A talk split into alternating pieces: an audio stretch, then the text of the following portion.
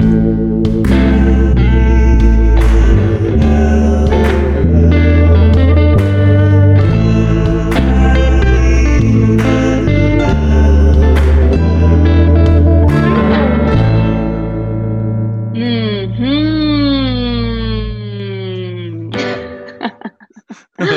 Esse bordão é meu.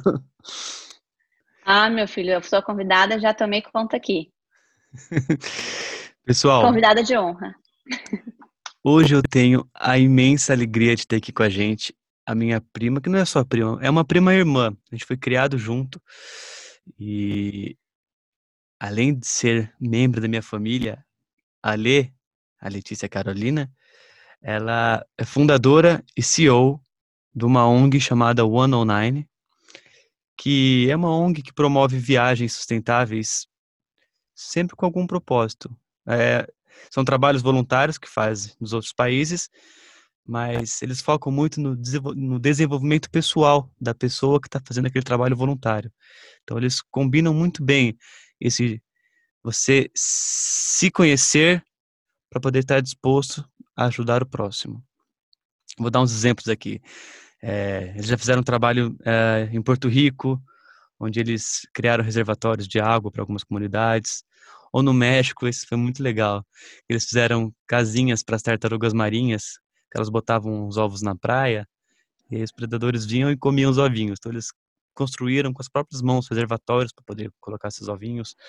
Ou na Lituânia, é, eles juntaram uma grana fizeram uma bolsa de estudo para umas crianças de um orfanato. Ou na Grécia, que acho que esse foi o que mais marcou a Lê, é, eles construíram uma escola dentro de um campo de refugiados. Lê, seja bem-vinda.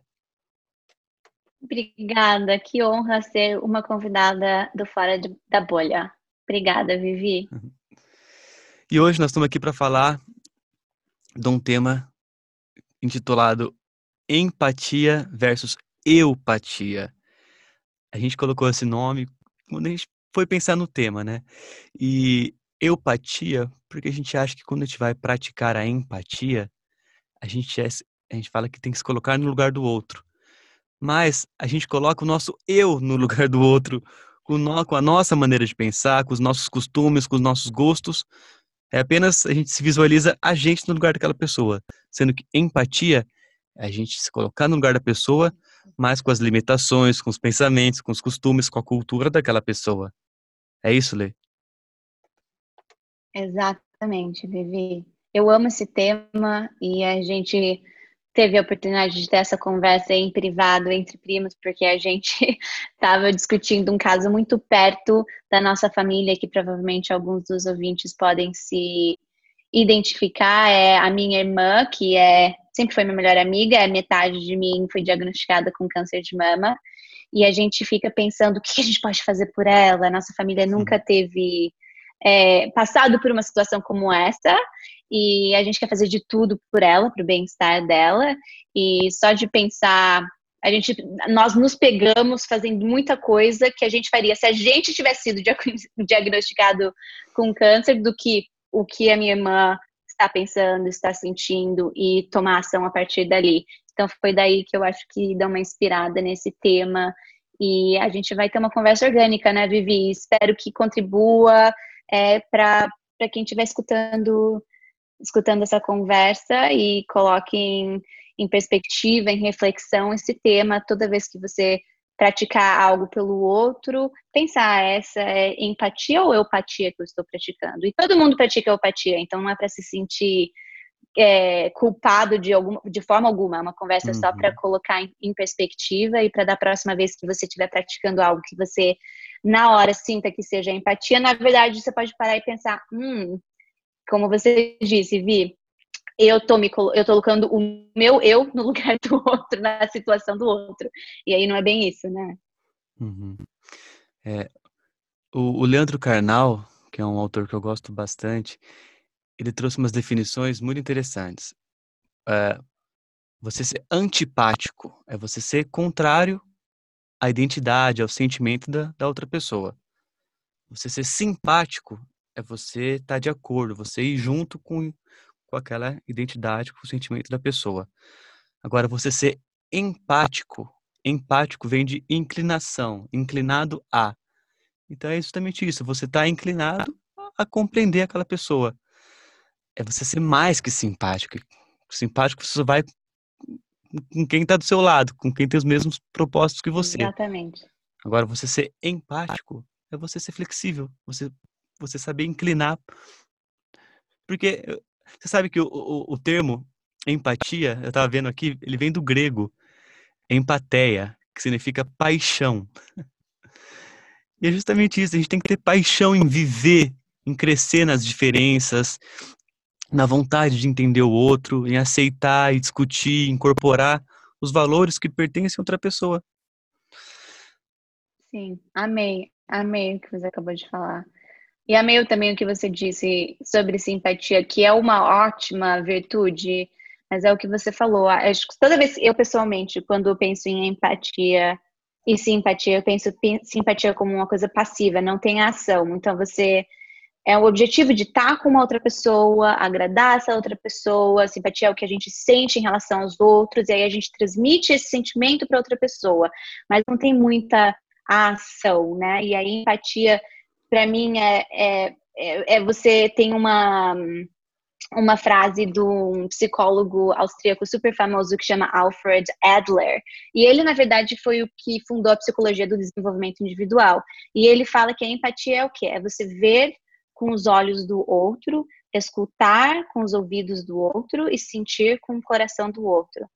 Então, da próxima vez que você tiver na dúvida o que, que eu estou praticando empatia ou empatia, eu acho essa uma, como se fosse uma fórmula do sucesso para empatia. Porque para mim, não sei se você sente dessa mesma forma, Vi, mas é tão óbvio, né? É tipo, a aproximação que eu estiver fazendo em direção a essa comunidade, ou essa pessoa, ou a minha irmã, é, eu estou vendo com os olhos dela, eu estou escutando com os ouvidos dela, estou sentindo com o coração dela.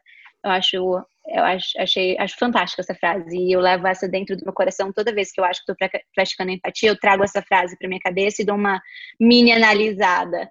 Um, é. E tem muitos tipos de empatia também. Eu só fui descobrir isso, na verdade, com o meu trabalho com o One Online, com a minha ONG que uhum. existem três, não sei, não sei se você sabia disso, Vi, tem três hum. tipos de empatia. Hum. Tem a empatia cognitiva, tem a empatia emocional e a empatia de compaixão. E a gente muitas vezes acha que empatia é só a da compaixão. Porque o que, que é a da compaixão? É você entender os sentimentos da outra pessoa, entender o pensamento da outra pessoa, as emoções da outra pessoa e aí tomar ação para ajudá-la né? Uhum, uhum. Eu, eu, eu, antes de eu descobrir que tinha três tipos de empatia, eu definia empatia dessa forma. Uhum. Eu sinto com o coração do outro, escuto com o ouvido do outro, vejo com os olhos do outro, e aí eu tomo uma ação para ajudá-lo.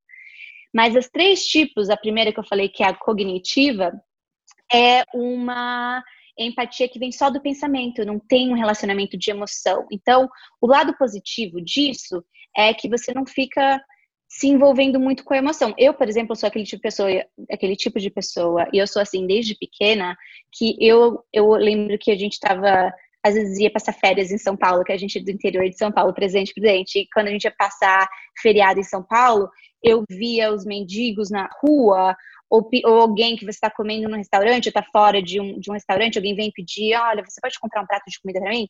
Gente, uhum. meu coração doía e ficava doendo por dois dias. E essa é uma empatia emocional. É aquela que você praticamente consegue sentir. Crianças normalmente têm isso que vem muito naturalmente, a gente perde de acordo com o tempo, infelizmente, ou felizmente, não sei, mas a empatia emocional, uhum. ela desgasta muito, porque você sente, você sofre, você sente no seu coração, mesmo que você não esteja passando fome, você não esteja vivendo nas circunstâncias que aquele mendigo está, você sente e é muito desgastante. Então, o lado bom da empatia cognitiva é que você consegue pensar você está sendo empatético no ponto de vista do ponto de vista de pensamento, de perspectiva. É, eu sei o que essa pessoa está pensando, eu sei o que a, pessoa, a opinião dessa pessoa sobre este assunto. Uhum. Então, tem muita coisa boa nisso, porque você não se desgasta no sentimento. Mas uma coisa que eu achei, que eu falei, nossa, mas um exemplo de quem tem empatia cognitiva. Hum. E eu lembro, e esse curso que eu, que eu, que eu fiz online sobre, que, que acabou me ensinando esses três tipos de empatia, hum. é, eles eram um exemplo de quem é, cria tipos de tortura. Olha que horror, gente. Eu sei que está tomando um caminho diferente essa conversa, mas você tem uma, as pessoas que criam tipos de tortura, elas têm que ter a capacidade de empatia cognitiva muito aguçada, porque uhum. a pessoa tem que pensar qual sofrimento essa pessoa vai sentir de acordo com essa atividade. Uhum. Tipo, você uhum. tem que ter aquela perspectiva muito clara. Eu tô dando um, um exemplo muito macabro, gente, mas só para vocês terem uma ideia, aquela pessoa não está envolvida emocionalmente, aquela pessoa está envolvida perspectivamente e numa forma de pensamento. E aí a emocional é que eu já falei, né? Aquela coisa que você sente as emoções da outra pessoa, você se desgasta normalmente muito com aquilo. Uma pessoa que tem a, a, a, empatia emocional muito aguçada, é, você cansa, você chega em casa exausto. Porque uma pessoa, uma amiga que perdeu o parceiro, um familiar, vem e você, você sente aquela dor, você sente aquela emoção e automaticamente te desgasta. Então, aí, fiquei falando sem parar, boca livre, mas eu achei muito interessante que, na verdade, existem esses três tipos, e é, normalmente a, a, gente acha que a empatia da compaixão é, a, é, o único tipo de empatia, mas na verdade existem vários tipos, e um equilíbrio, um, um, uma combinação dos três é o ideal, né? E é. se tiver que escolher um, que seja a empatia da compaixão. É isso que eu te perguntar. Essa empatia emocional que você falou, ela é efetiva? Ou ela é só algo para a gente aprender que ela não é eficaz? Eu acho que muitas pessoas, minha opinião pessoal, muitas pessoas mudam muita coisa na vida porque elas sentiram na pele. E eu tô pondo entre aspas aqui, fazendo no ar, no meu ar, sentir na pele. É você, que nem você pega resfriado, eu acho que hum. empatia emocional você pega o sentimento, sabe? Uhum. E quando você sente na pele aquela hum, força de te inspirar para tomar uma ação, para fazer algo, muitas vezes é muito poderoso. Muito, muito. É mais desgastante, mas é, eu não acho que não tem nada de bom a tomada empatia emocional. Acho que se você é uma pessoa que sofre muito pessoalmente com isso, se isso te tira o, tira o seu bem-estar, tira a sua paz interior, e você não consegue dormir porque você está sofrendo muito com aquilo, eu acho que aí é uma hora de, de pensar, sabe, como que eu posso transformar essa empatia emocional numa empatia mais de compaixão. Mas se é uma coisa que te você sofre, você fica desgastado, mas daquilo vem uma consequência, uma reação boa e positiva de mudança, eu acho muito poderoso, sinceramente. Eu sou uma pessoa que, quando eu sinto, eu vejo uma, uma situação, uma pessoa sendo maltratada, eu sinto e, sabe, imediatamente transforma a empatia de compaixão. Eu falo, o que eu posso fazer agora, sabe, para amenizar uhum. essa situação, para ajudar essa pessoa. É, a empatia emocional é o primeiro passo para você tomar alguma ação em busca daquilo, né? É. Ontem mesmo, vendo sobre as queimadas do Pantanal, nossa, Lê, eu comecei a ver as imagens. Eu até te liguei ontem para falar, Lê, eu preciso fazer alguma coisa que me ajuda. Mas, nossa, Lê, eu fiquei vendo aquelas imagens, eu juro, eu chorei, não foi pouco, sabe? A ponto de eu uhum. seguir teus conselhos. Falei, Lê, eu vou pegar meu carro e vou para lá fazer alguma coisa. Você falou, Vi, muitas vezes você querer ajudar, o melhor não é você ir lá. O melhor é você entrar em contato com as ONGs e ver como você pode ajudar. E, mas o que eu é. falei, a empatia emocional, primeiro eu vi, fiquei muito mal, depois eu mandei mensagem para várias ONGs perguntando como que eu podia ajudar. É, e é. Foi, o que eu quero dizer é isso, a empatia emocional me sensibilizou a ponto de tomar uma atitude. Sim. Mas sim. você falou da compaixão, é, é, é muito interessante isso, Lê. Existe uma diferença entre empatia e compaixão, né? Porque sim. a compaixão ela traz um elemento adicional de você querer aliviar um sofrimento. A, a é. empatia é. é. simplesmente o exercício de você se colocar no lugar do próximo. É isso mesmo? É, eu acho. Eu acho que a, que a compaixão tá nadando na mesma piscina uhum. que o altruísmo, sabe? É aquela coisa de aquela sua capacidade de, de ajudar o outro, de se importar com o outro, de uma forma não egoísta. Você não é o centro daquela conversa, você não é o centro daquela, daquela ação, é, é o outro, né? E então é a empatia é você conseguir se identificar, pensar, sentir como a outra pessoa e em momento algum colocar você como o centro ali. Você não fica pensando enquanto você está fazendo isso, você não está pensando que eu vou ganhar, o que eu vou perder, é, eu, eu, isso vai me fazer mal, vai me fazer bem. Você não pensa assim. É simplesmente, na, na é simplesmente você entender, você ter a curiosidade de escutar o outro. Porque cada pessoa você tem tanto que. Não é nem curiosidade, é eu acho que é a capacidade. É, não é nem que a gente pode aprender com todo mundo, a gente pode, mas é ter a curiosidade de escutar alguma coisa daquela pessoa que vai, sabe, que é interessante, uma coisa que você não tinha escutado. Toda pessoa tem algo para poder despertar isso, nossa, nossa curiosidade de escutar aquela pessoa. A gente tem muito impregnado em nós essa vontade da gente se impor na conversa. Eu não sei por que a gente tem isso, eu é. não sei de onde vem isso, acho que a gente tem que até pensar, é interessante. Mas, por exemplo, a pessoa fala assim: ah, eu já fui para os Estados Unidos. Aí a pessoa, em vez de perguntar, nossa, quando você foi, por que você foi, ou como foi a experiência, a pessoa, ah, eu já fui para Europa. Muito assim, né? Ah, porque o meu, meu filho tem 19 anos. Em vez de perguntar como é que ele chama, não. Ah, o meu tem 20. É. É muito engraçado. Aí eu acho que é uma conversa diferente. Eu pessoalmente acho que é a nossa sociedade e do jeito, no mundo que a gente vive hoje, moderno, que tem tanta coisa acontecendo ao mesmo tempo, tantas coisas interessantes, tantas coisas ruins, é difícil você se é, stand out, você se diferenciar, sabe? Você chamar a atenção, você mostrar, olha, eu existo, exi minha vida existe, tô aqui, uhum. porque tem tanto acontecendo, então o que isso acaba, o, o, acaba, eu acho que a consequência no nosso dia a dia é a gente tem que estar tá falar, quem que fala mais alto, quem que é mais articulado, e quem sabe mais, e quem é mais estudado, e quem é mais inteligente. Você tem que constantemente se provar o que é uhum. cansativo e desnecessário. Então, no momento que você entende que você não precisa se provar toda hora, em todos os momentos, uhum. você acaba escutando mais, você fica mais interessado no que o outro tem a dizer, você não se sente ameaçado, você não sente que aquilo ali é uma competição. Mas o mundo é uma competição, infelizmente, do jeito que muitos de nós vivemos as nossas vidas, os trabalhos que a gente escolhe fazer, as sociedades que a gente vive, o que a gente consome, é aquela coisa de o que é melhor, o que é mais rápido, o que é mais bonito, e, e você entra nessa onda, é difícil sair dessa onda. É, aquele pensamento de competição constante, né? É, e aí você acaba não, não entendendo o, o, significado de observar, o significado de contemplar, o significado de escutar. Gente, escutar, entendeu? Resolveria mais de 50% dos problemas do mundo se senta e fala, tá bom, eu vou intencionalmente escutar o que você sempre fala. Eu não vou escutar pensando qual vai ser a minha resposta, eu não quero escutar pensando, ai meu Deus, o que, que eu posso falar para ele que tá errado, que tá certo. Não, é literalmente eu sentar aqui e absorver o que você tem para me dizer. E como você falou, com olhos, ouvidos e coração. E coração. Uhum. Sim. É. Palavras de Alfred Adler. A empatia é o aprimoramento da humanidade. A, a, a chave está aí, a chave está aí.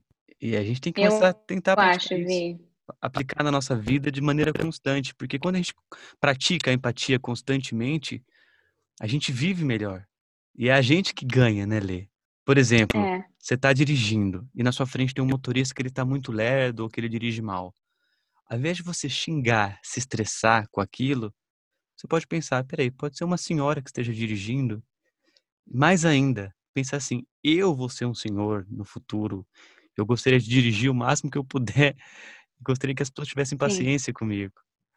Né? Ou, por Sim. exemplo, está no sinal, vem alguém pedir um trocado para você, ao invés de você ter raiva daquilo, achar que a pessoa está incomodando, pensar que aquela pessoa, ela preferiu se humilhar e pedir, ao invés de roubar e levar o dinheiro à força. É, e é você entender. Nossa, você falou muito bem, Lê. Olhos, ouvido e coração.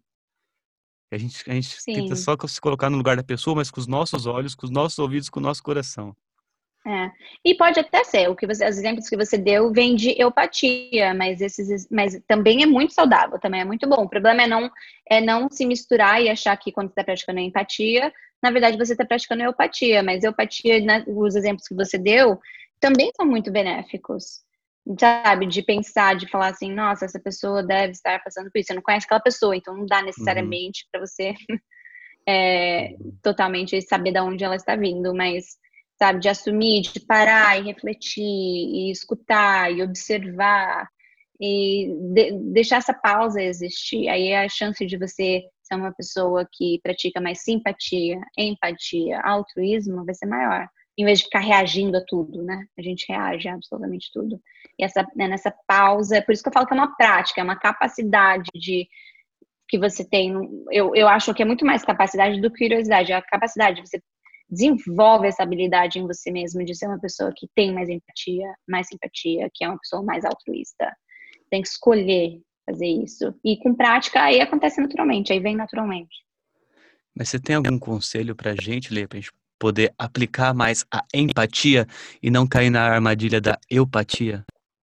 Eu, sinceramente, é, repeti o que eu falei no começo, essa frase que a gente está repetindo e repetindo na nossa conversa. Eu, é o que me ajuda muito é, primeiro, quando eu achar que eu tô fazendo algo por essa pessoa é, e eu não quero me colocar como centro daquela ação que eu estou direcionando aquela pessoa, pensar, pera, essa minha ação está vindo dos meus olhos, do meu coração, do meu ouvido ou está vindo daquela pessoa? Hum. Realmente, se pergunta isso dentro da sua cabeça uhum. e ver qual é a resposta, né? Agora, em questão de você praticar mais isso, de no seja empatia ou eupatia, eu acho essa pausa. É, no, o, o dia inteiro a gente tá reagindo, né? Uma amiga que mandou uma mensagem, vocês estão conversando e de repente ela fala: e aí, a gente vai fazer ligação hoje à noite, nós vamos no bar tomar um drink. E ela pega e responde: ai, não, tô me sentindo um pouco down, vamos tentar fazer sábado. Aí você fala: ah, então tá bom, sábado tá legal.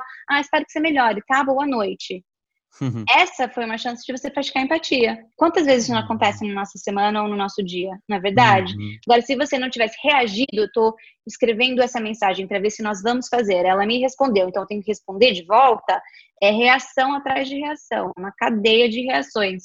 Agora, se você cria esse hábito de criar uma pausa, de no momento que você leu, ah, eu tô me sentindo um pouco down, ou tô com uma dor de cabeça, não sei de onde que veio essa dor de cabeça, é você aprofunda mais, né? Uhum. Por, nossa, mas aconteceu alguma coisa? Quer conversar? Será que não é então agora o melhor momento da gente se ver para você me desabafar? Uhum. Não sei. Então, uhum. cria esses espaços para a empatia começar a ser uma coisa mais rotineira na sua vida. Demais, Lê. E, e tem uma coisa que eu estava pensando, refletindo. Existem alguns macetes para a gente poder criar um vínculo maior com a pessoa. São pequenos gestos, mas que abrem portas para ter uma um, para estabelecer um, um, bom ter um bom diálogo com a pessoa. Ter um olhar sincero. O fato de você olhar no olho da pessoa já muda o tom da conversa. Sorriso. A pessoa está falando, sabe? Só o fato de você abrir um sorrisinho assim, a pessoa já percebe que, o seu coração está recebendo o que ela está falando com carinho. Exatamente. E, o, e o, próprio aperto de mão, ou um abraço, claro que agora, tempos de pandemia, isso não é possível, mas nós estamos falando aqui para a vida. Né? Essa conversa aqui é para levar para a vida. Sim. E a pandemia vai acabar uma hora. Mas então, esses gestos abrem a janela entre uma pessoa e a outra. É isso que você falou. Sim, concordo. E eu adicionaria aí o escutar, né? Escutar e uhum. observar. Quando você tá, tenta, faz um experimento. A próxima vez que alguém vier conversar com você, às vezes é no jantar com a sua família, ou no trabalho. Só experimenta, sentar e, e, não falar nada.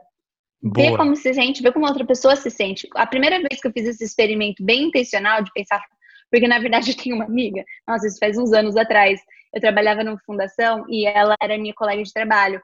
E ela falou assim: hum. Lê, você já percebeu que você sempre traz a sua própria. Quando alguém está contando uma história, sempre traz a sua própria história você deixa hum. a pessoa hum. falar, mas depois você traz a sua própria história para conversa. Nossa, isso mexeu tanto comigo. Fiquei super chateada, mas ela não falou com maldade nenhuma. Sim. Eu peguei e eu falei, gente do Foi céu, que vergonha! Muito para mim. Então, da próxima vez, eu falei, eu vou ver vou ver o que, que vai dar. Não vou falar absolutamente nada, mas não ficar com cara emburrada, tipo, fazendo óbvio, olha, tô quieta, sabe? Não, falei, vou deixar acontecer naturalmente, mas eu não vou falar nada. Uhum. E em algum momento eu falei, ai meu Deus, a pessoa vai parar de falar, e eu decidi que eu não vou falar nada, vai ficar super estranho. Nunca teve a oportunidade dessa pessoa parar de falar. Porque ela viu que eu estava ali, interessada. Eu tava ali uhum. escutando ela. Então foi muito interessante para mim. Não sei se isso vai acontecer com todo mundo, mas para mim, tipo, a oportunidade do silêncio não aconteceu. Eu falei, olha só, você não. Se tivesse sido ao contrário, por exemplo, eu nem teria deixado essa pessoa terminar a história dela. Porque eu já teria inserido algum comentário, eu teria inserido a minha própria experiência. Então é um exercício bem interessante de fazer também. Então, para sua lista de truques, eu adicionaria escutar com intenção. E eu adorei eh, que você trouxe isso para as pessoas como um exercício. Vamos começar a praticar isso. É o olhar sincero, a escuta a, a, atenta, uh, o sorriso né, e, o, e, o, aperto de mão, um abraço, que agora não é possível, mas já vai ser. Mas uhum. aplicar isso no dia a dia, com seu porteiro, com alguém na rua, com Exatamente. seus amigos, com a família. Nossa, com a família então, Lê. A gente acha que. É o mais difícil, sabia? É, a gente tem aquela imagem para nossa mãe. A gente acha que nossa mãe tem que cuidar da família, que ela nunca pode errar. Isso é muita falta de empatia com, nossa, com as pessoas da nossa própria família. É, muito. É, é, é, mais difícil fazer tudo, tudo de desenvolvimento pessoal. É sempre mais, a gente acha que é mais fácil, que não precisa fazer com a família, porque ah, meu marido tá me vendo todo dia, ele sabe como é difícil, quando é, é. fácil para mim, já me conhece. E não, não é para praticar. Vou escutar quando a sua amiga perdeu uma mãe e tá vindo te falar quanto ela tá sofrendo. É óbvio que você vai escutar ela, eu acho, né? Na maioria das vezes. Eu, no caso, seria óbvio. Agora vai ser mais difícil eu chegar em casa e o meu noivo começar a reclamar do trabalho, em vez de eu falar, querido, seja grato, isso não é nada, não tem nada a ver, eu acho que você está estressando à toa é, é bem mais difícil, né? É, seria muito mais fácil eu ter essa reação e responder, em vez de eu sentar e escutar o que ele tem para falar, o que ele tem para reclamar do trabalho. É. E isso é um ouvido para ele. Então, normalmente é bem mais difícil praticar essas coisas com a família. Então, a família, gente, é, é a cobaia mais fácil, mais acessível e mais poderosa. Uhum. Hum, demais. Vamos praticar, então. Praticar mais a empatia. Por favor. Lição de casa. para não cair na armadilha da eupatia. Lele, foi uma honra mais uma vez estar aqui, conversando com você, aprendendo com você. Eu sou muito grato de ter você na minha família, tão próxima a mim. Te amo muito, Lê. Ah, te amo muito. Eu que tenho a honra de estar dividindo essa conversa com você e espero ter muito mais, sem dúvida. Nunca acaba a conversa entre a gente. Mas obrigada, Vivi. Te amo muito e um prazer estar aqui.